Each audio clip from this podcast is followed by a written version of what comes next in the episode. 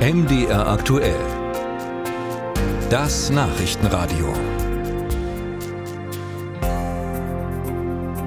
Wahrscheinlich die meisten Schülerinnen und Schüler, die dürfte das freuen, was Linken-Chefin Janine Wissler fordert. Die Hausaufgaben sollen abgeschafft werden. Der alltägliche Hausaufgabenstress vergiftet das Familienleben, so Wissler. Sie bezeichnet Hausaufgaben als Outsourcing schulischer Aufgaben in die Familien. Also die Verlagerung von Arbeit, die eigentlich die Schule leisten sollte, ins Privatleben der Kinder und Jugendlichen.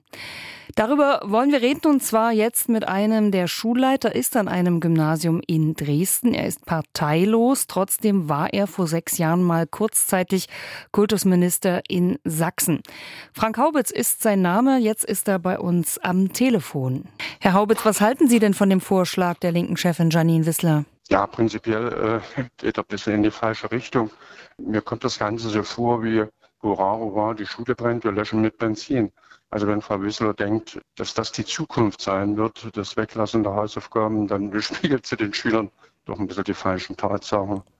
Wir werden uns in Zukunft Gedanken machen müssen, wie wir Unterricht woanders hin verlagern. Wir haben keine Lehrer und ähm, haben aber die, oder die Verantwortung besteht für die sächsische Staatsregierung und natürlich auch für Lehrer und Lehrerinnen, die bestmögliche Bildung den Schülern zu vermitteln. Davor stehen wir in der nächsten Zeit und das ist eine riesen Herausforderung und da werden Hausaufgaben dazugehören. Das heißt also, das ist der einzige Grund, warum Schüler so viele Hausaufgaben machen müssen, weil es einfach an den Lehrern mangelt, weil man dieses Pensum dann nicht schafft im Schulalltag? Die Hausaufgabe ist natürlich ein ergänzendes Mittel.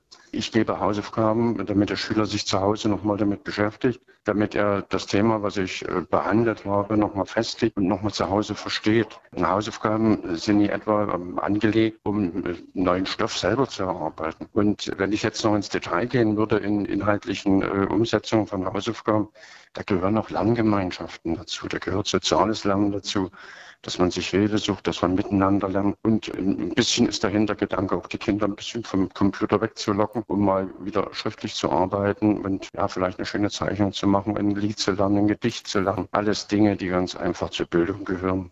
Trotzdem berichten viele Elternhäuser, da gibt's Referate, die gemeinsam ausgearbeitet werden am Wochenende. Videoproduktionen sollen umgesetzt werden oder kreative Bastelarbeiten, die eigentlich ohne die Eltern gar nicht gehen. Warum wird das denn nicht in der Schulzeit erledigt? Sie schaffen es nicht. Sie schaffen es ganz einfach nicht. Wenn ich davon ausgehe, dass ich bis zu 10 Prozent Unterrichtsausfall habe, dann kann ich das Pensum ganz einfach nicht schaffen als Lehrer. Und ich muss mir Gedanken machen, wie ich aber den Plan erfülle. Es gibt ja diesen Lehrplan und den, Lehrplan, da bin ich in der Verantwortung, äh, das Wissen, die Fähigkeiten und Fertigkeiten die dort vorgeschrieben sind und die ich erreichen muss, dass ich die auch erreiche und den Schülern vermittle. Das steht ganz einfach im Raum. Und da muss ich Hausaufgaben geben, die ganz einfach ergänzend sind, die nochmal dazu führen, das Fundament zu festigen etc. Und viele, viele Dinge, die dazugehören. Und wissen Sie, wenn ich meine Abiturrede halte und beglückwünsche ich dann immer die Eltern, die tolle Herbarien gebastelt haben, die Vokabeln abhörten. Das ist doch auch ein bisschen Familie. Es gehört ganz einfach zum Lernen. So habe ich es erlebt als Schüler, als Lehrer, als Schulleiter. Und ich hoffe, dass es noch eine Weile so bleibt.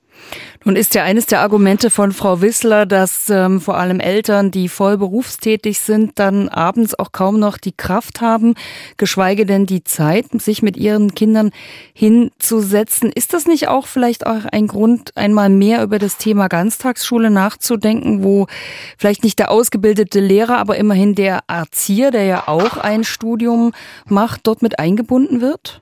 Genau das ist es. Und äh, ich glaube, die Kultusministerkonferenz, man hat ja nun gemerkt, dass Lehrer fehlen, Gerade die Kultusministerkonferenz äh, macht sich jetzt auf den Weg. Die Schule muss ich nie neu erfinden, aber ich muss Schule anders strukturieren. Ich muss Abläufe anders strukturieren. Ich muss versuchen, mit dem Personal, welches mir zur Verfügung steht, ganz einfach bestmöglich Bildung in Zukunft zu vermitteln. Und hier gehört die Ganztagsschule dazu. Die Ganztagsschule ist schon seit 10, 15 Jahren im Gespräch. Und nun ja, ist es langsam an der Zeit, sich ganz intensiv damit zu beschäftigen und das umzusetzen und zu implantieren.